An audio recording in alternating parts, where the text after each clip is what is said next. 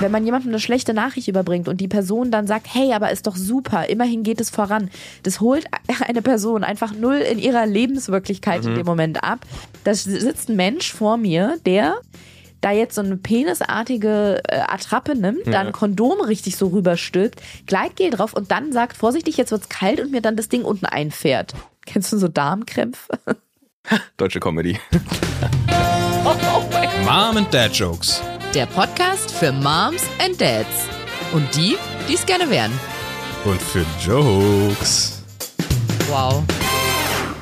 Und die, die mit Kindern gar nichts anfangen können, die dürfen natürlich auch zuhören. Für euch machen wir einfach ein paar untenrum Gags. Frohe Weihnachten, herzlich willkommen zu Folge 15 von Mom and Dad Jokes. We wish you a Merry Christmas. We Und frohen Sonntag für alle, die nicht Weihnachten feiern. Ja, das stimmt auch. Oder für die, äh, für die Weihnachten nicht so ein geiles Fest ist. Gibt's auch Menschen. Ja, oder gar kein Fest einfach. Ja, ich kann das übrigens total verstehen. Für viele ist Weihnachten ja so ein Fest, wo es ja so viel um harmonisch bei der Familie zusammensitzen geht. Und das ist bei sehr vielen Leuten einfach nicht gegeben. Von daher ist Weihnachten für die kein, entweder kein schönes Fest oder einfach gar, gar nichts, was man Weihnachten holt einfach viel hoch. Im Guten und im Schlechten. Ja, echt. Das ist ja. wirklich krass, ne? wie emotionsgeladen dieses Fest ja. irgendwie dann oft ist. Ja, genau. Deswegen gehen wir auch ganz schnell weiter zu einem viel tolleren Thema: unerfüllter Kinderwunsch. Und zwar reisen wir gleich mit euch in den März diesen Jahres. Und ich weiß nicht, ob ihr es raushört dann schon. Anfang Mitte März 2023 sind wir gleich. Wir nähern uns immer mehr der aktuellen Zeit. Ne? Uh. Ja. In diesem Jahr, in diesem Dezember 2023, jetzt kommende Woche kommen noch zwei Folgen raus. Und das heißt, dann sind wir so langsam bei der aktuellen Zeit angekommen. Ein bisschen brauchen wir, glaube ich, noch, um aufzuholen, aber wir sind nicht mehr so weit davon entfernt. Und ich wollte noch, weil wir hier ganz oft in dem Podcast sagen, ja, was sollte man nicht sagen, was sollte man Leute nicht fragen, was sollte man besser nicht machen, was sollte man Leuten mit Kinderwunsch besser nicht erzählen finde ich, ist wichtig, dass man auch mal über eigene Fehler spricht. Weil wir hatten letzte Woche ein Interview zu unserem Podcast, du und ich, also Bene und ich. Und wir haben irgendwie mit der, äh, mit der Journalistin, mit der Redakteurin ach, ich, über wie wir uns das Leben mit Kindern mal vorstellen oder sowas gesprochen. Ja. Und dann habe ich so, da ich ja sehr, sehr viele Freunde und Freundinnen mit Kindern habe, erzählt. Und sehr genaue Vorstellungen. Und sehr genaue Vorstellungen, aber auch sehr viel mitkriege, was sind so die, die Schwierigkeiten ja. im, im Alltag mit Kindern. Ihr erzählt, was mir vielleicht so ein bisschen Angst macht oder wo ich Herausforderungen sehe und ein bisschen Schwierigkeiten und so.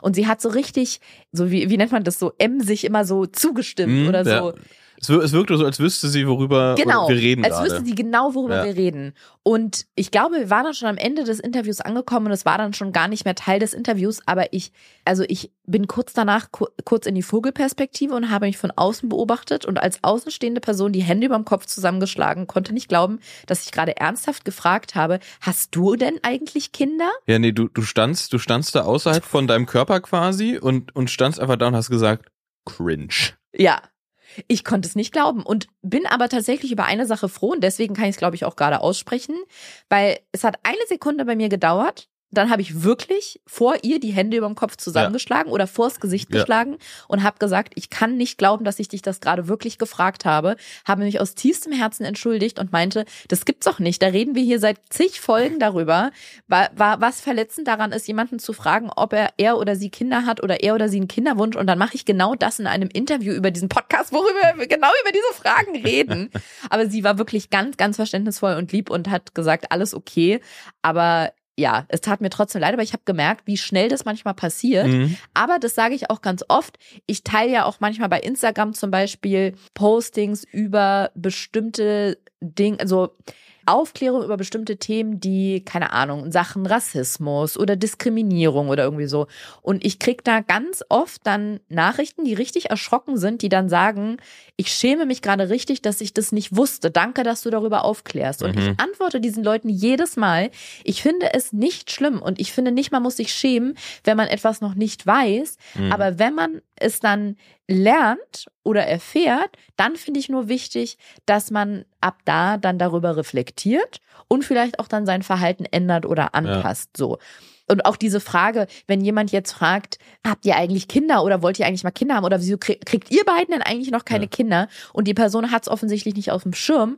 Und wenn die wirklich noch nie damit in Berührung gekommen ist, warum die Frage schwierig ist, dann kann man der Person das erklären. Und wenn die Person dann sagt, oh Gott, darüber habe ich noch gar nicht nachgedacht, aber stimmt, ich denke mal drüber nach oder ich kann das verstehen und ab dann ihr Verhalten ändert, Ja. dann finde ich es völlig okay. Ich finde nur so pure Ignoranz und so, Ich glaube auch, wenn man, Ja. wenn man, die, Fra die, die Frage ist ja immer, ob man es weiß und wie man mit dem Wissen dann quasi umgeht. Also Genau. in, wie man in so einer Situation, wenn ich weiß um ein Thema und dann mir das egal ist, meistens aus meiner Bequemlichkeit, dass ich irgendein bestimmtes Wort trotzdem weiter sagen möchte oder Ja. ich trotzdem, weil es mich interessiert, eine Frage stellen möchte. Ja, äh, wieso habt ihr keine Kinder? Wo kommst du her und sowas? Wenn ich weiß, dass man das eigentlich nicht macht, aber aus Ignoranz und meiner Bequemlichkeit es trotzdem mache, dann ist es einfach falsch. darf ich mal deine Dreadlocks anfassen? Ja, genau, solche Sachen. Und wenn man da einfach sagt, so, naja, aber es interessiert mich halt oder es ist bequemer für mich jetzt hier irgendwas, irgend dieses Wort oder das Wort zu sagen, dann ist es einfach falsch. Und darüber bin ich froh, dass ich zumindest eine Sekunde später diese Erkenntnis hatte. Es tat mir trotzdem total leid, dass ich die Frage ausgesprochen habe. Aber zumindest habe ich danach gemerkt, sag mal, spürst du dich eigentlich noch? Ja. Ja, aber ich wollte es deswegen erzählen, um zu zeigen, nur weil man einmal eine Erkenntnis erlangt hat, heißt es nicht, dass man sich in 100 Prozent der Fälle korrekt und ja, wie es angemessen oder angebracht wäre, verhält. Finde ich auch, ich, wir hatten auch letztens eine Situation, manchmal, manchmal merkt man Leuten ja an, dass die was, zum Beispiel was fragen, aber halt mit 0,000 böser Absicht, sondern wirklich einfach nur so aus, aus echtem Interesse, wo man dann merkt so, oh, was macht man nicht? Letztens waren wir in einer, ich sage mal, ich, ich nenne keine Namen, wir waren in einer Konstellation mit lieben, nahen Leuten, sag ich mal. ich bin gespannt, was jetzt kommt. Und mein Cousin hat, hat krauses Haar. Mhm. Und eine andere Person Mhm. fand es, also wirklich der Klassiker, fand Na, dein Cousin hat nicht nur krauses Haar, dein Cousin hat auch einen Migrationshintergrund. ja, äh, ja, Ja. ja, ja, ja, er hat jetzt nicht einfach nur Locken, Ja. ich ja, okay, Genau. ja, so. Und eine andere Person war wirklich einfach daran interessiert, wie sich diese Haare anfühlen Mhm. und es, und dann ist wirklich alle am Tisch saßen, glaube ich, da und haben sich gedacht, don't. Ja. Nein, nein, nein, nein, nein, nein, nein, tu es nicht. Ja, Man hat aber gemerkt, dass diese Person da, da, ganz unbefangen, ohne völlig, ja, aber ja. So, so völlig irgendwie gar, gar keine Hintergedanken. Ja, da muss man dann auch mit der Situation da irgendwie umgehen, ne? Beziehungsweise ich finde es ja immer gut, ohne die Person bloßzustellen. Das heißt am besten im Gespräch unter vier Augen. Ganz freundlich, Ja. Empathisch und einfühlsam auf Augenhöhe, ohne belehrend zu sein, der Person zu erklären, hey, das könnte für Menschen verletzend sein und dann zu erklären, warum. Ja. Und ich finde, wenn das jetzt Menschen sind, die nicht komplett nichts mehr spüren und die AfD wählen, dann sind die meisten ja auch offen dafür, ja, ihr Verhalten zu reflektieren und sich in andere reinzuversetzen. Das ist natürlich ein gewisses Maß Ja. an Empathie vorausgesetzt, aber ja. Genau. So, das, genug das, der schweren Themen. Genau, da, aber das, das nur, das nur abschließend dazu, wenn man Dinge nicht weiß oder ja, wenn man, Ja. wenn man, wenn man das, diese Person wird das jetzt nicht mehr machen, aber wenn man es halt nicht weiß oder das einfach irgendwie noch nie den Weg von einem gekreuzt hat. Oder danach sagt, hör, nee, ist mir doch egal, Ja. ist ja nicht so gemeint, die sollen sich mal nicht so ja, anstellen. Ja, Das, ja, das ist ja noch schlimmer. ja. Und damit schwingen wir einmal den Zauberstab und ja, damit ist Benes Schniedelwutz gemeint. wir schwingen ihn und richten ihn auf Anfang Mitte März 2023. Herzlich willkommen zurück zum traurigsten Comedy-Podcast Deutschlands. Hallo Ariana. Der, in dem gar nichts funktioniert. Hallo Benedikt. Also ganz normal Comedy. Ja, ganz normal Comedy. Nee, so richtig deutsche Comedy. Ja. Wobei ich das immer gemein finde, dass man sagt, dass deutsche Comedy nur scheiße ist. Aber so wie man quasi klischeemäßig sagen würde, Ja. deutsche Comedy, wo nichts funktioniert und nichts witzig ist, das ist dieser Podcast hier, weil das wird nie gelacht. Also doch, es wird schon viel gelacht, aber es ist auch viel Trauriges dabei. deutsche, die deutsche Comedy, die sich einfach nicht weiterentwickelt hat. Die, das, das ist, Ist ja, das, würdest du so deutsche. Comedy bezeichnen? also ein Großteil, so diese, also diese RTL Sat Ah, ja. 1 Comedy. Mhm. Es gibt ja, gibt ja sehr gute deutsche Comedy. Es gibt ja noch viele andere Comedy. Wie Ja, zum andere Beispiel- Comedien. Wie zum Beispiel Dieter Nuhr. Der ist super, ja. Der ist, der ist, der ist jetzt auch in den letzten Jahren nochmal richtig, richtig aus sich rausgekommen. Ja.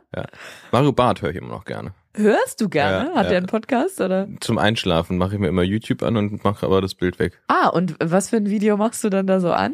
Was hat der Olympiastadion hat er vorher gemacht, ne? Weiß ich gar nicht Ja. mehr. Weltrekord. Ach echt? Ja. Ah ja, okay. Ja. Aber immer noch, immer noch der gleiche. Top Humor. Ja, das ist jetzt hier eine Spezialfolge, zu der wir euch herzlich willkommen heißen wollen. Und zwar haben wir eine neue Idee. In jeder Folge besprechen wir ein sogenanntes Off-Topic-Thema. Das heißt, jede Folge widmen wir jetzt einem Thema, was überhaupt nichts mit Kindern, Kinderkriegen oder Schwangerschaft zu tun hat. Wie findet ihr die Idee? Stimmt doch mal ab. Nee, als erstes natürlich starten wir mit unserem tollen Schwangerschaftsbarometer. Und es lautet. Schwanger, was? War ein Witz. Deutsche Comedy. Oh mein Gott. Nicht Ja. schwanger. Nicht schwanger. Wie ist das Stimmungsbarometer? Auch nicht schwanger. Ja, ja, es ist so mittel. Wir können ja mal, können ja mal berichten quasi. Nachdem wir in der letzten Folge, dazu nochmal kurz gesagt, wir haben jetzt so Anfang Mitte März 2023, da befinden wir uns. Ja. Ich meine, mich daran zu erinnern, dass in der letzten Folge wir erzählt haben, dass wir das Ergebnis von unserer ersten Insemination bekommen haben und das war leider negativ. Und wir beide haben ja auch danach lange darüber gesprochen, wie wir jetzt weitermachen, weil bei mir ja der blöde Fall ist, also wenn alles gut ist und jemand, also eine Frau hat zwei funktionierende Eileiter und auch ansonsten gibt's nichts, was dagegen spricht, dann kann man einfach jeden Zyklus eine Insemination machen. Ich würde auch, ich sag jetzt einfach mal, die Belastung ist in der Zeit nicht ganz so groß. Also so empfinde ich das jetzt. Du nimmst am Anfang Ja. halt die Hormone zur Eizellstimulation und danach die zum, was ist das, du fast tun, Gebärmutterschleimhautaufbau oder so. So und das war's. Du musst nicht spritzen, du bist jetzt keinen großen medizinischen Eingriffen ausgesetzt und kannst es dann einfach, ohne eine Pause zu machen, würde ich jetzt einfach behaupten, hintereinander weg durchziehen. Es sei denn, du hast, so wie ich, es gibt, glaube ich, auch noch viele andere Dinge, die vorliegen können, aber bei mir ist es ja, dass ein Eileiter verschlossen ist komplett und ich nur noch einen habe und da Mutter Natur jedes Mal spontan entscheidet, auf welcher Seite der Eisprung stattfindet, kann man sich darauf nicht so richtig vorbereiten. Und da ist so ein bisschen ist wie, was sagt äh, unsere Ärztin im Kinderwunschzentrum immer, ist es äh, wie Roulette oder wie Glücksspiel. Ja. Nee, Roulette sagt sie, glaube ich. Muss man halt immer zyklusaktuell gucken, okay, auf welcher Seite ist es dieses Mal, kann man weitermachen oder nicht. Und du hattest eine Idee, einen Vorschlag, den ich richtig gut fand. Und zwar meintest du, also wenn es einmal auf der falschen Seite ist, kann man sagen, okay, so Ping-Pong-mäßig, einmal links, einmal rechts, einmal links, einmal rechts. Aber sobald es zweimal auf der linken Seite ist, also auf der falschen Seite, dass wir dann sagen, wir machen IVF und gehen damit einen Schritt weiter, weil das ist ja wirklich so, es kann ja auch viermal links sein. Ja. Und das Blöde daran ist, dadurch verzögert sich halt der ganze, die, ganze- die ganze Versuchsreihe sozusagen. Genau. Und das fand ich eine, fand ich eine super Idee. Wir haben dann ja einen, einen Termin ausgemacht im Kinderwunschzentrum, um mit der Ärztin drüber zu sprechen und die zu fragen oder so ein bisschen unsere Unsicherheiten und unsere Gedanken zu teilen und sie nach ihrem Rat zu fragen, wie wir weitermachen sollen. Es war ganz süß übrigens, ich weiß nicht, ob du dich noch erinnerst, wir haben vom Kinderwunschzentrum geparkt und da sind zwei Frauen aus ihrem Auto ausgestiegen und zu uns gekommen. Ich dachte, okay, wollen die jetzt Ah, ja. pöbeln oder sind, haben wir den, nehmen wir den den Parkplatz weg oder was? Und die waren so nett und haben gesagt, dass sie noch einen Parkschein Ja. haben, weil die irgendwie, weiß ich nicht, da in der Nähe eine, was zu erledigen hatten und brauchten wohl nicht den Parkschein so lange, wie sie dachten. Und da irgendwie war noch eine Stunde Zeit drauf oder so, ob wir den haben wollen. Das fand ich so rührend Mhm. irgendwie. Ich habe den auch in so, ein, in so eine Dose reingemacht, so als Wirklich? Erinnerung, ja. weil ich das irgendwie so süß fand und bin dann Ja, das so, war nett. das finde ich richtig krass. Ich bin dann so positiv gestimmt in dieses Kinderwunschzentrum reingegangen, Mhm. weil so kleine Gesten manchmal wirklich einem so den ganzen Ja. Tag verschönern können. Genau, und haben dann mit unserer Ärztin gesprochen und die meinte zu mir, also wenn sie fünf Jahre älter wären, dann würde ich ihnen auf jeden Fall raten, jetzt mit IVF weiterzumachen, aber sie sind 35, erst 35, haben super Hormonwerte, das kann schon noch klappen mit einer Insemination. Das finde ich ist erstmal motivierend. Ja, ich finde auch tatsächlich, dass die da eh immer betont hat, dass du ja noch jung bist und so weiter. Ja, und das, das das, ist halt nicht dieses, was man ja vorge, vorgesetzt kriegt von der, vom, also dieser gesellschaftliche Druck irgendwie mit, Voll. mit 31 ist man schon kurz vor, kurz vor Ende und äh, hier ist macht Tick-Tack bei den Frauen und so weiter und so fort. Das ist halt eben nicht mehr das, das Ding, vor- also vor allem medizinisch nicht. Einfach da auch mal so ein bisschen so eine Fachmeinung zu kriegen. Wobei ich da verwirrt bin, muss ich sagen, weil ich lese ja sehr viel im Internet und da steht wirklich fast überall ab 35 Risikoschwanger, ab 40 irgendwie Schwangerschaft äh, Wahrscheinlichkeit nur noch bei 19 Prozent oder keine Ahnung. Da wird einem sehr viel Angst so vom Alter gemacht und die Ärztinnen dort sind immer sehr positiv optimistisch. Ja, selbst wenn man Mitte 30 ist und irgendwie aber von den Werten her alles okay ist. Ja, Wundert mich auch immer. vielleicht auch, weil deren Klientel, nämlich Leute Cooles mit, Wort. ja, mit einem, Leute mit einem Kinderwunsch, vielleicht ist deren Klientel tendenziell älter als du. Ah, Dass die dann sagen, ah, im Vergleich zu 70 Prozent Das unserer, sein, unserer.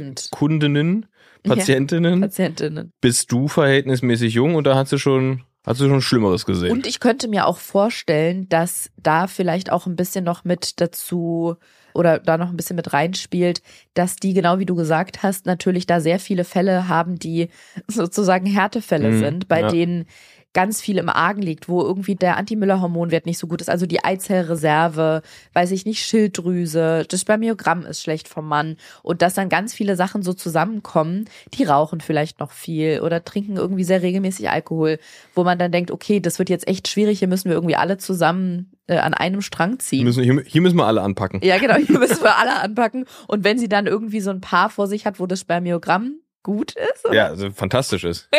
fantastisch Ja. ist, ist Die halbe Miete. die Frau ist 35 und alle Werte sind in der Norm oder sogar im Optimalbereich, dass die dann super optimistisch sind und sagen, das klappt auf Ja. jeden Fall noch, das kriegen Ja. wir hin. Stimmt, hast recht, kann natürlich aus, aus- aus dieser Sicht kommen. Genau, also sie meinte, sie würde erstmal so weitermachen, aber das Letrozol, was ich als Tablette nehme für die Eizellentwicklung, das würde sie jetzt mir erhöht geben, also zwei Tabletten dann täglich. Und sie meinte, es könnte sein, dass dadurch, wenn man das Wachstum so anregt, dass dann auf beiden Seiten was wächst, also auf beiden Seiten großer Follikel und dass dann eventuell, aber wirklich sehr eventuell Zwillinge sein können, wenn ein Ei rüberwandert, weil, also wenn Mhm. eine sich das von drüben quasi greift, da war bei mir wirklich gleich Horrorszenario, dass ich dachte, oh Gott, das ist dieser Moment, weil ich ja zwei liebe Freundinnen habe, die mir die ganze Zeit prophezeien, dass ich Zwillinge kriege und ich immer wieder sage, ich möchte es auf gar keinen Fall, weil wir haben unter anderem Zwillinge in der Familie, um die ich mich mal gekümmert habe. Also meine Tante und mein Onkel haben in England gelebt und ich war ja schon immer sehr Kinder- und Baby verrückt. Also da konntest du mich ja schon immer wuschig mitmachen. Wow. Und als die, das ist jetzt schon, ich glaube, zwölf oder dreizehn Jahre her, als die die Kinder bekommen haben, Zwillinge, da ist die Mutter von meiner Tante, also ist nicht meine leibliche Tante, okay, ist egal. Auf jeden Fall ist Du da hast mich verloren. ja, ist nicht schlimm. Jemand ist nach England gekommen, um sie bei den Kindern zu Ja. unterstützen. Und die musste aber einen Monat nach Deutschland, weil die sich einen Fuß gebrochen hat oder so, musste operiert werden. So unpraktisch. Und da ich damals gerade, was war ich denn mit der Ausbildung gerade fertig oder irgendwie sowas war da, bin ich einfach einen Monat nach England und habe gesagt, dann kümmere ich mich in dem Monat um Mhm. die Kinder. Genau, habe dann mich mit meiner Tante um die Zwillinge gekümmert für einen Monat. Die waren damals, glaube ich, so acht Wochen alt oder so. Also es war eine ganz, ganz tolle Zeit, aber ich glaube auch, weil ich wusste, dass ich irgendwann gehe. Also es war wirklich, wirklich schön. Es war eine total tolle Zeit dort und mein Herz ist aufgegangen, weil ich das geliebt habe, mich um kleine Babys zu kümmern und konnte das den ganzen Tag machen und auch noch mit zwei und die waren wirklich süß und ich würde sagen auch pflegeleicht.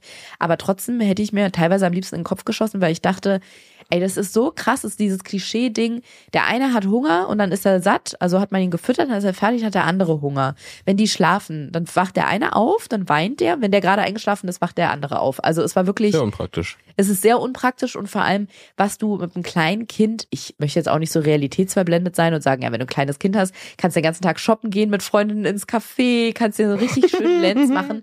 Das nicht. Aber ich glaube schon, dass es einfacher ist in Kontrast zu Zwillingskindern, Babys, das Kind irgendwie mal in, weiß nicht, in Autositz zu packen und dann irgendwo hinzufahren und Mhm. Freunde besuchen. Das mit zweien, das ist einfach nur Du crazy. zwei Autositze. Du brauchst zwei Autositze Ja. und du kannst ja auch nicht oder nur sehr umständlich zwei Babys gleichzeitig auf den Arm nehmen. Also ich find's wirklich Ja. krass. Und Du hast ja auch noch eine Hundeleine in der Hand. ja, das kommt noch dazu. Und als die Ärztin dann gesagt hat, ja, also wenn das und das dann der Fall wäre und wenn das dann auch noch passieren würde, sehr unwahrscheinlich, aber dann könnten da Zwillinge kommen. Und auch wenn meine zwei Freundinnen mir das sagen, denke ich immer so, also wehe, das, eure Prognose trifft ein, weil da mache ich euch dafür verantwortlich und einer von euch muss dann Eins, eins der nehmen. Kinder Ja. nehmen. Ja. Ja. Naja, genau. Und dann hat sie gesagt, ich soll in drei Tagen wiederkommen. Da könnte sie dann den Ultraschall machen. Das muss ja alles immer so relativ spontan äh, entschieden werden. Ne? Also die gucken dann im Ultraschall, wie weit der Zyklus ist oder wie genau wann es jetzt weitergeht. Das hat nämlich dazu geführt, dass dadurch, dass sie meinte, in drei Tagen für den Ultraschall, ich hatte an dem Tag eigentlich Termine, die musste ich dann verschieben und auch da wieder hat es mir quasi in die Karten gespielt, dass ich da so offen mit umgehe, weil so habe ich zumindest das Gefühl, verzeihen einem Menschen auch viel eher so kurzfristige Terminänderungen für Termine, die schon super lange standen oder Mhm. wo viele Menschen dran beteiligt sind, wo es einfach blöd ist, wenn man so kurzfristig absagt. Aber wenn man sagt, warum, kommt irgendwie von ganz vielen, kriegt man so Verständnis entgegengebracht. Und deswegen alleine schon finde ich es sehr hilfreich, dass man da offen drüber sprechen kann. Ich war dann zum Ultraschall dort. Sie hat erst auf der rechten Seite geguckt, das sah ganz gut aus, und dann auf der linken und hat beide gemessen und meinte, dass es war Zyklus Tag 8 und ich weiß nicht mehr, wie groß die waren. 11, 12, 13 Millimeter, irgendwie sowas. Auf jeden Fall laut ihrer Messung beide gleich, aber ich bin mir ganz sicher, dass der linke größer aussah Mhm. und war deswegen bin ich da schon total genervt und enttäuscht rausgegangen, weil ich dachte, das kann doch nicht wahr sein. Ich habe dann einen Termin für den Montag bekommen nach dem Wochenende, weil die Ärztin meinte, es ist ein Kopf-an-Kopf-Rennen und da kann sich immer noch was tun. Und teilweise habe ich dann das Gefühl, dass sie das sagt, um mir ein gutes Gefühl zu geben oder weil sie es selber so unbedingt will. Mhm. Sie will, dass es noch Ist klappt. ja positiv immer. Ja, Stimmt. genau. Also und es kann ja auch bei der Insemination zum Beispiel jetzt nichts mit der Kohle zu tun haben, weil wir wissen ja alle, dass ich die Insemination geschenkt bekomme quasi aufgrund des kleinen OP-Fauxpas. Ja, ich finde, sie ist einfach immer nur sehr positiv und sagt immer, das klappt jetzt und das kriegen Mhm. wir schon hin. Genau. Und so hat sie dann halt auch gesagt, das ist ein Kopf-an-Kopf-Rennen, aber da kann auf jeden Fall noch was passieren. Ich war aber total enttäuscht und habe irgendwie gedacht, Mann, schon wieder ein verlorener Monat. War sehr frustriert und habe das einer Freundin geschrieben und ich weiß, dass sie es wahrscheinlich gut meinte mit mir, aber die hat mir dann halt geantwortet, das ist doch super, ist doch total gut, da tut sich was, es geht voran und das habe ich bei Freundinnen, vor allem bei der einen Freundin schon öfter gehabt und würde auch an der Stelle nochmal gerne sagen an alle, die das hören, weil sie davon entweder betroffen sind oder weil sie das bei anderen machen, bitte tut es nicht. Ich weiß nicht, ob Toxic Positivity ein Begriff ist, den es gibt, aber genau so fühlt sich das an. Also dieses wenn man jemandem eine schlechte Nachricht überbringt und die Person dann sagt, hey, aber ist doch super, immerhin geht es voran, das holt eine Person einfach null in ihrer Lebenswirklichkeit in Mhm. dem Moment ab. Ich weiß, dass das schwer ist manchmal, das auszuhalten, wenn jemand sagt, ich habe eine schlechte Nachricht oder irgendwie mir geht's damit nicht so gut. Das ist sch manchmal schwer auszuhalten. Aber was wirklich hilft, ist da einfach zuzuhören. Wenn man dann nicht weiter weiß oder nicht weiß, was man noch sagen soll, dann kann man das auch sagen und kann sagen, oh Gott, es tut mir leid, ich weiß gar nicht, was ich sagen soll. Und dann kann die andere Person ja sagen, was sie braucht oder sagt dann, ach, alles okay, so schön, dass du für mich da bist, wir können ja einfach einen Kaffee trinken gehen oder wie auch immer. Aber dieses Positivgewese um so Nachrichten, die nicht positiv sind, Mhm, Ja. das Ich glaube, es liegt in der Natur vieler Menschen und was, weil es ja was, die wollen ja helfen. Aber das hilft null und es fühlt sich in dem Moment an wie Gaslighting, wenn ich einer Freundin schreibe, Mann, so enttäuschend. Jetzt klappt's schon wieder nicht. Das sieht so aus, als wäre schon wieder links das, der größere Follikel oder das, die größere Eizelle. Das heißt, wieder auf der falschen Seite, wieder einen Monat warten. Und man antwortet darauf dann mit, hey, aber ist doch super, dass es vorangeht. Ist doch cool, dass die das so schnell sehen können. Hey, cool, dann klappt's ja vielleicht nächsten Monat. Das hilft in dem Moment irgendwie Mhm. nicht. Also das ist so ein, das fühlt sich so an wie so ein nicht ernst nehmen und Ausreden Aber von das dem, ist, was das man ist, glaube ich, das ist, glaube ich, eine persönliche Sache. Mir hilft sowas. Echt? Ja, mir hilft positive Bestärkung. Immer. Ich finde aber positive Bestärkung, wenn jemand sagt, das wird schon noch klappen. Das ist was anderes. Aber wenn man quasi eine negative Nachricht überbringt, die in eine gute umwandeln, das ist für mich nicht hilfreich. Wenn jemand sagt, es wird bei euch auf jeden Fall klappen, guckt dir mal die Statistik an oder ihr habt ja noch gar nicht alle Möglichkeiten ausgeschöpft oder wie auch immer. Okay, das ist irgendwie motivierend. Mhm. Aber wenn man sagt, scheiße Mann, den Monat klappt schon wieder nicht wahrscheinlich, dann das irgendwie positiv zu drehen, ich weiß es nicht. Also mir hilft es auf jeden Fall nicht in dem Moment. Es ist irgendwie, habe ich das Gefühl, ich werde dann in meiner Sorge nicht ernst genommen, sondern ich werde Mhm. so überrollt mit so einem Orkan an so Lovebombing irgendwie. So, hey, aber guck mal, was alles cool ist. Und ich mir denke, nee, jetzt darf mal ganz kurz auch mal alles Kacke sein. Ja, und dann kam es so, wie es kommen musste, ehrlich gesagt, weil ich das ja schon vermutet hatte. Ich war im Kinderwunschzentrum, um den finalen Ultraschall zu machen, ob wir die Insemination machen können oder nicht. Und es war auf der linken Seite natürlich. Also ja, so wie ich es mir schon gedacht habe. Das war sehr lustig, weil die Ärztin meinte, dass da ein riesiger Follikel ist. Und dann hat sie ihn ausgemessen und gesagt, und was für einer, hat sie dann gesagt. Das fand ich irgendwie witzig. Ja, leider auf der falschen Seite und ist dann auch von alleine quasi gesprungen kurz danach. Ich habe dann auch tatsächlich den, weiß ich nicht, viele Frauen sagen ja, dass sie es merken und dann sagen MedizinerInnen oft, das kann man gar nicht merken, aber ich bin der Meinung, dass ich den Eisprung auch auf der linken Seite gespürt hat, weil es so richtig gezogen hat. Es war wie so ein, Mhm. kennst du so Darmkrämpfe? Also nicht, wenn man mal groß muss, aber ja, einfach, dass sich das so zusammenzieht plötzlich. So hat sich das angefühlt. Weiß ich nicht genau. Wo Mhm. tut das dann weh? Im Darm? Nee, im, Ei, im Eierstock, kann ich dir nicht sagen. Was mir übrigens noch aufgefallen ist, weil den letzten Ultraschall, wo die Ärztin dann gesagt hat, das ist ein Kopf-an-Kopf-Rennen, die hat mir nach dem Ultraschall, da führen die ja immer, das finde ich auch krass, wie man sich als Frau daran gewöhnt. Das ist am Anfang, wenn man das erste Mal bei, dem, bei der Frauenärztin oder beim Frauenarzt ist, noch ganz komisch. Dieses Ultraschallgerät ist ja wie so ein Penis. Mhm. Und dann stülpen die ja da so ein Kondom drüber. Mhm. Und dann schmieren die da so mit so einer richtig fetten Tube so richtig schön Gleitgel drauf. Mhm. Und das stecken die dann rein. Ja. Das hat manchmal, wenn ich da liege und die machen das, dann springe ich im Kopf so kurz raus aus dem, was da gerade passiert und denke, wow, ist das gerade komisch. Ich liege hier gerade auf einer Liege, ich mache die Beine breit, da sitzt ein Mensch vor mir, der oder die, also der Mensch, also der, da jetzt so eine penisartige äh, Attrappe nimmt, Ja. dann Kondom richtig so rüberstülpt, Gleitgel drauf und dann sagt, vorsichtig, jetzt wird's kalt und mir dann das Ding unten einfährt. Das, und, und dann kann ich das manchmal nicht im medizinischen Kontext sehen und dann ist mir ganz komisch. dann ist mir plötzlich ganz komisch. Jedenfalls war das eine Vertretungsärztin, weil meine im Urlaub war oder auf jeden Fall nicht in der Praxis war. Und das da, da ist mir so eine kleine Sache aufgefallen, wo ich dachte, ach interessant, die hat mir danach so ganz selbstverständlich so Papiertücher gegeben, wie so Abreißpapier, so Küchentücher oder so, damit man sich so dieses Ultraschallgel abwischen kann. Und in dem Moment, wo sie mir das gibt, merke ich so krass, das hat meine noch nie gemacht. Also die Ärztin, bei der wir normalerweise in der Ah. Kinderwunsch, in der Kinderwunschklinik sind. Arbeitet die sauber vielleicht? Wieso? Na, kleckert da nicht rum? Nee. Ach so, nee, das hat damit nichts zu tun. Das ist ja wie wenn du es zum Bumsen benutzt. Bumsen. Hat's euch extra so gesagt. Also du machst GV. GV, danke, vielen Dank. So ist es korrekt. Wenn du es zum GV benutzt, das ist ja dann da einfach Mhm. unten drin. Hm. Also beim Ultraschall auch, dann ziehen die das Ultraschallgerät mit dem Kondom wieder raus Ja. und dann schlabbert dir da halt so das Zeug lang. Und als sie mir das gegeben hat, habe ich gemerkt, das hat meine noch nie gemacht. Und ich frage mich, wieso, weil ich finde das eigentlich jetzt, Mhm. wo ich es weiß, kennst du das, wenn man manchmal so, wenn du Sachen zum ersten Mal hörst oder was Neues entdeckt hast, dann kannst du es nicht so anziehen machen. Dann weißt du es und achtest Ja. für immer drauf. Und seitdem denke ich mir irgendwie so, wieso, wieso, der ist meine Ärztin nicht so weitsichtig, mir diese Tücher zu geben oder Hm. ihren Patientinnen an sich diese Tücher zu geben. Hm. Fand ich einen interessanten, eine interessante Beobachtung. Das stimmt. Ja. Was ich jetzt nicht ganz so interessant fand, war, dass ich mir danach selber ausgerechnet habe, wie lange wir jetzt bis zum nächsten Ultraschall warten müssen. Und das waren 24 Tage.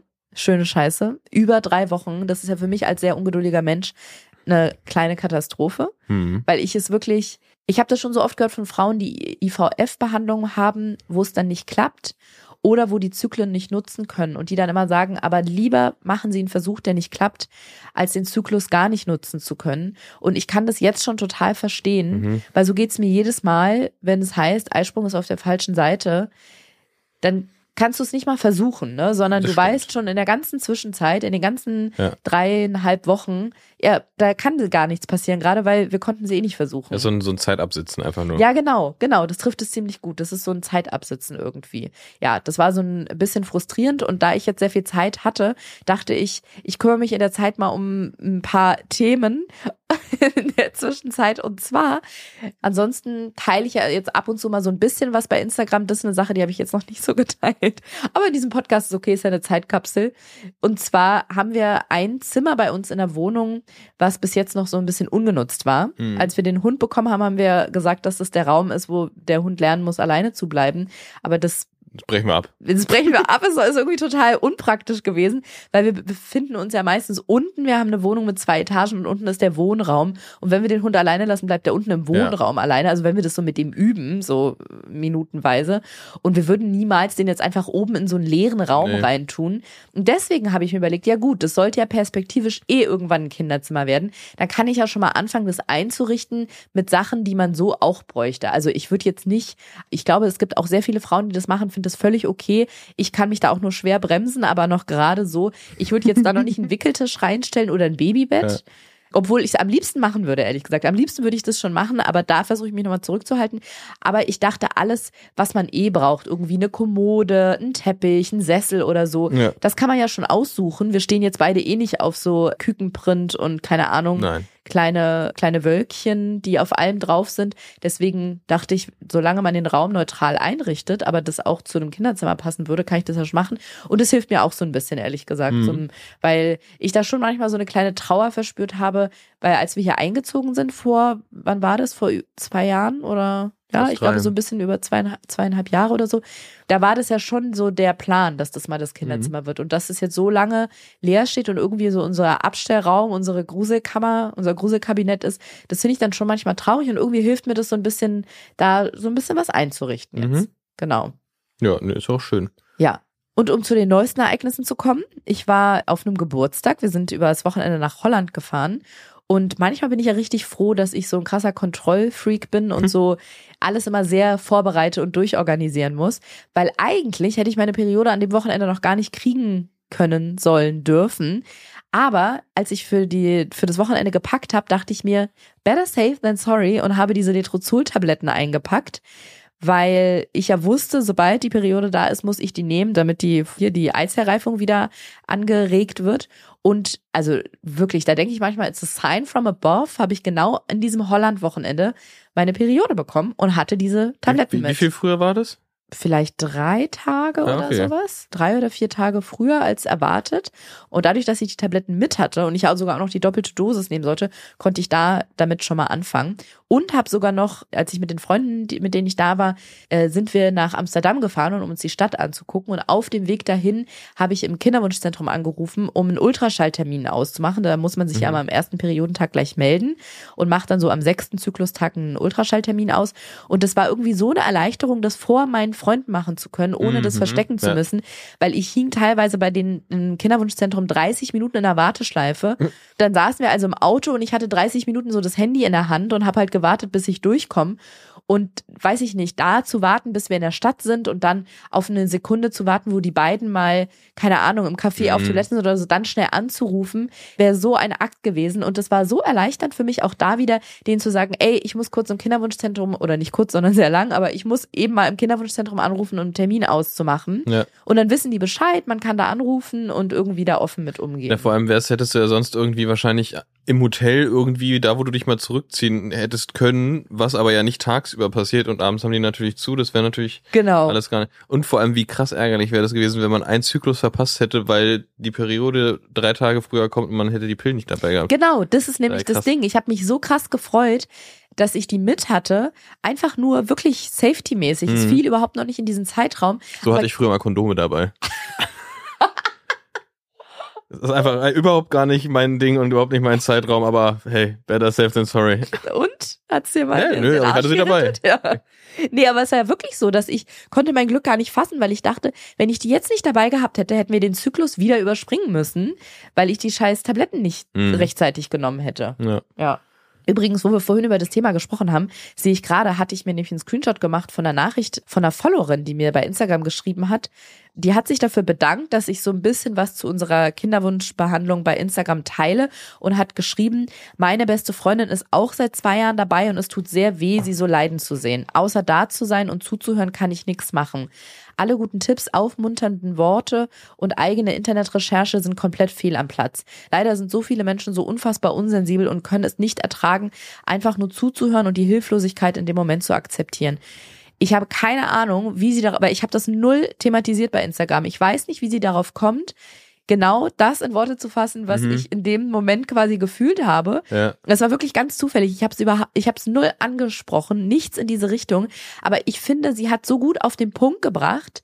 Ich finde schon aufmunternde Worte im Sinne von jemanden zu motivieren, dass man nicht aufgeben soll und so, dass Mhm. es irgendwann klappen wird. Das finde ich schon okay. Aber sie hat genau recht mit diesem, das habe ich Gott sei Dank in meinem Freundeskreis nicht, aber das kriegt man ja bei Social Media, sobald man das Thema anspricht, diese, diese tollen Tipps, Mhm. wo einem dann von Ingwerknolle über Akupunktur bis Wärmflasche nachts benutzen oder so irgendwie alles geraten wird, immer mit diesem Zusatz, oh mein Gott, das ist wirklich, wenn du das ist der machst, das ist der Gamechanger, genau. Und ich finde die Followerin oder die ähm, junge Dame, die hat es so gut formuliert, indem sie auch gesagt hat, dass es vielen Menschen einfach schwerfällt, einfach nur zuzuhören und auch diese Hilflosigkeit, Mhm. die die andere Person hat, in dem Moment so mitzutragen Ja, oder stimmt. ertragen und zu akzeptieren. Aber manchmal ist es genau das. Na, ich glaube, dass, dass die Leute Schwierigkeiten damit haben, wenn wenn es anderen Leuten nicht gut geht und die dann quasi keine Lösung dafür haben. Also man, genau, man will aber manchmal immer, brauchst man, du keine Lösung. Nee, nee, klar, aber ich glaube, es fällt den Leuten schwer, dann zu sagen so, gut,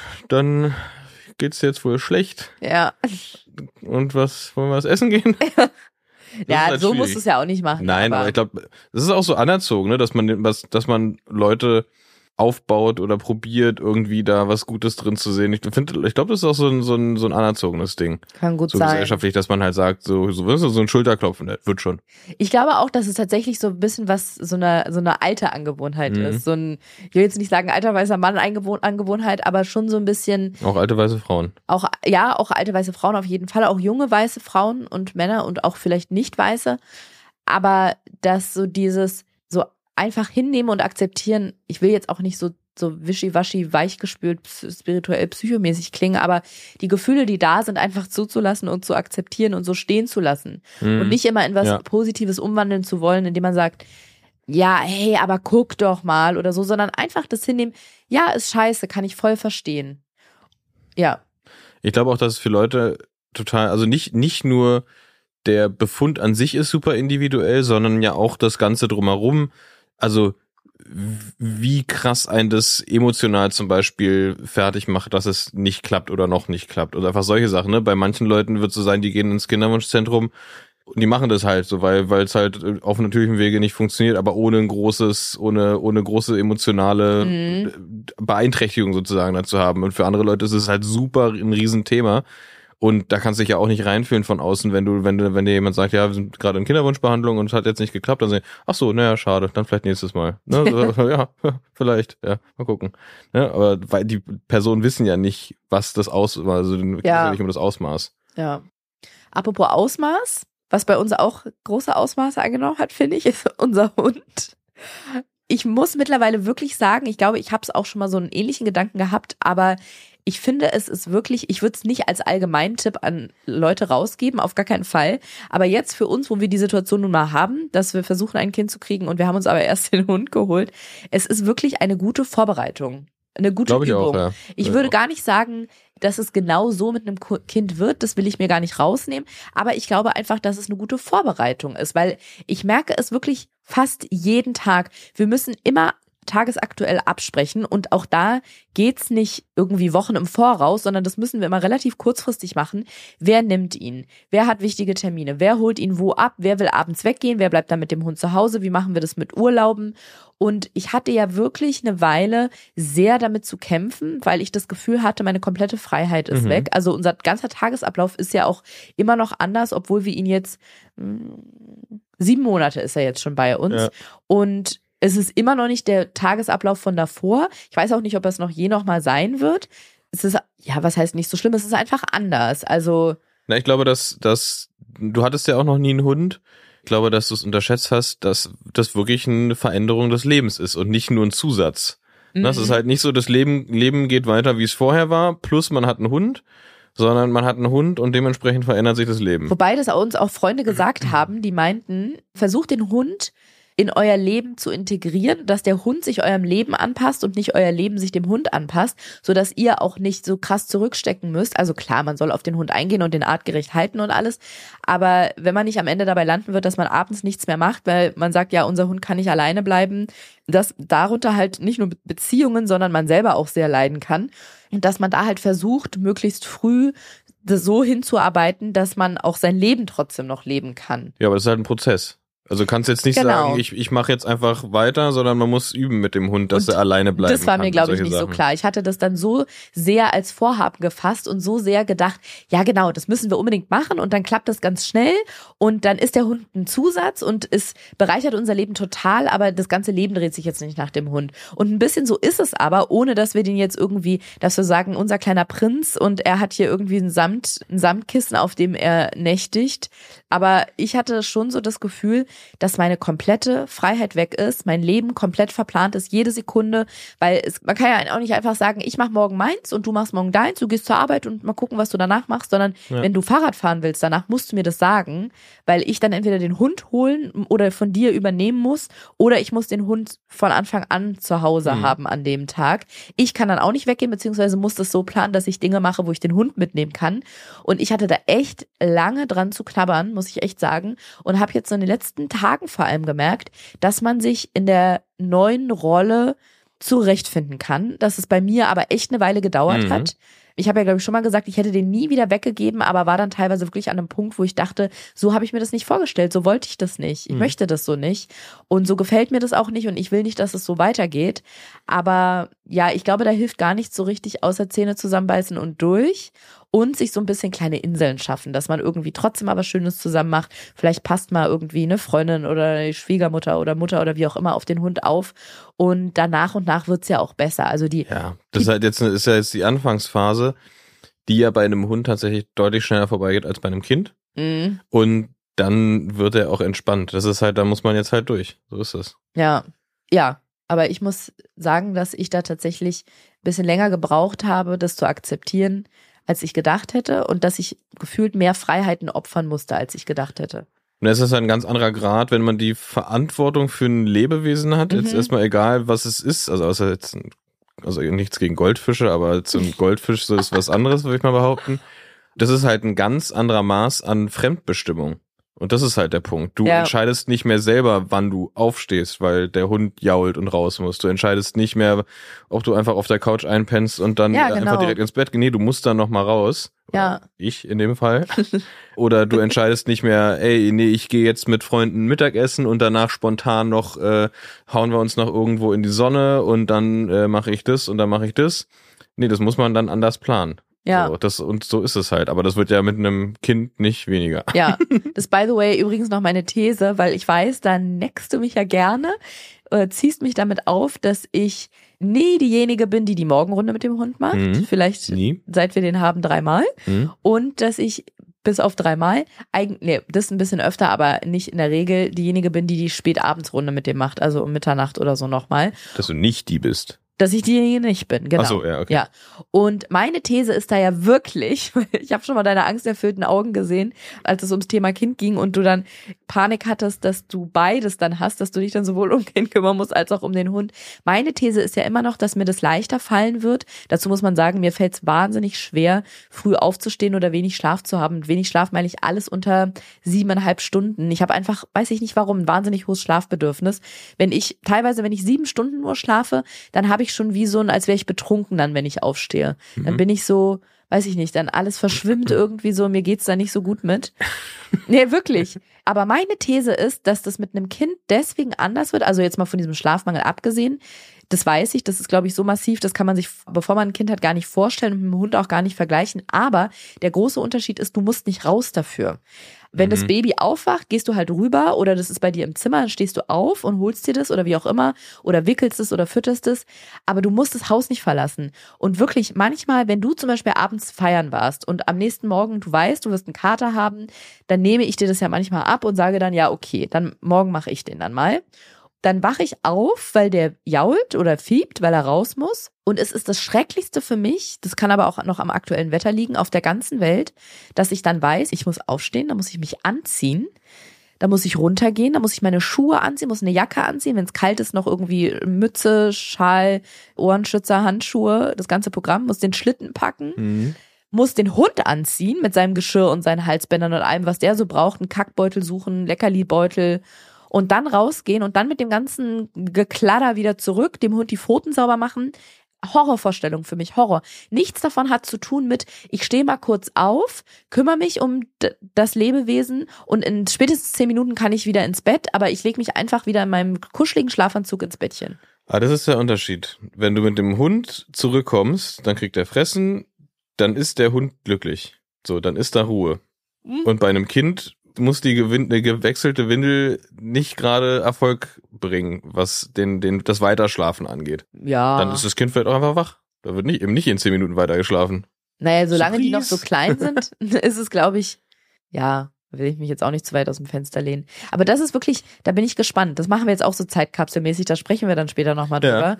Aber das ist wirklich immer noch eine These von mir, dass ich sage, da versuche ich dir auch mal ein bisschen die Angst zu nehmen, mir vielleicht auch, dass mir das nicht so schwer fallen wird mit dem Hund, weil man das Haus nicht verlassen muss dafür. Du kannst Ja. einfach im Schlafanzug bleiben, kannst das Kind holen, dich um das Kind kümmern.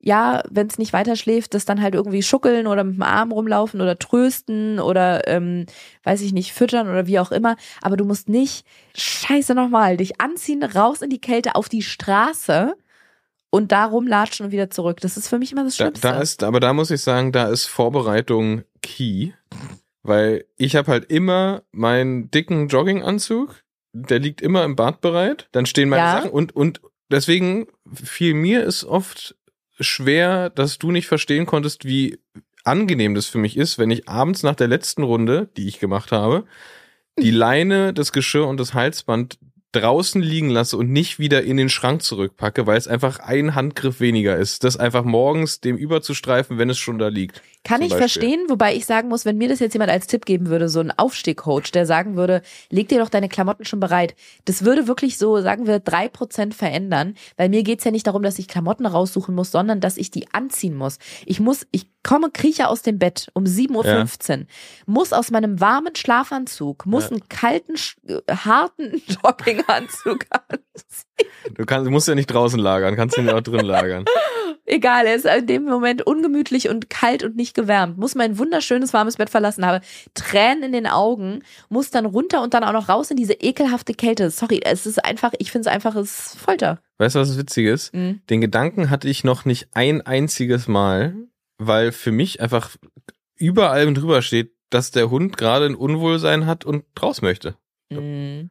Ja, das hast du nicht. Ich Mittel. hoffe, dass du es bei dem Kind hast, Mittel. wenn es schreit. ja, bin ich mal gespannt drauf. Ich habe wirklich, also wenn ich, also es gibt ja auch, gibt ja auch Momente, wo der, wo der mal ein bisschen länger schläft. Und wenn mein, also wenn mein Wecker klingelt und der Hund sich noch nicht meldet, komme ich deutlich schwerer aus dem Bett, als wenn der Hund drei Stunden früher, als mein Wecker klingelt, jault und irgendein Bedürfnis Mhm. hat. Das ist für mich überhaupt gar kein Problem, da aufzustehen. Weißt du, was Da ich will ich dafür- helfen. Weißt du, was es für mir für ein Gefühl auslöst? Wirst ein toller Papa. Finde ich toll, dass du das hast. Wir müssen einfach nur dem Hund beibringen, dem Kind die Windeln zu wechseln. Ja, und immer auf deine Bettseite zu kommen, wenn er raus möchte. Ja. Na gut, aber das sehen wir dann. Ich bin echt gespannt, wie die Prognosen da, also beziehungsweise was davon eintritt und ob das wirklich so einen riesigen Unterschied macht. Ich glaube, wenn man dann so massiven Schlafmangel hat, dann ist das auch nochmal ein anderer Schnack, aber ja, das sehen wir dann. Ja. Und ich würde sagen, wir beenden die Folge an dieser Stelle und dann können wir in der nächsten Folge darüber sprechen. Vielleicht, wer weiß, wann wir das nächste Mal aufnehmen. Vielleicht hat da schon eine Insemination stattgefunden. Vielleicht habe ich da sogar schon ein Ergebnis vom Bluttest. Vielleicht bin ich nächstes Mal ja schon schwanger. Weiß Vielleicht haben wir auch einen zweiten Hund? Eins davon tritt auf jeden Fall ein. Vielleicht. Ja. Ja. Vielleicht, mal gucken. Egal, welches Datum gerade bei euch ist und welche Uhrzeit und ob ihr schwanger seid oder nicht. Schlaft gut. Schlaft gut.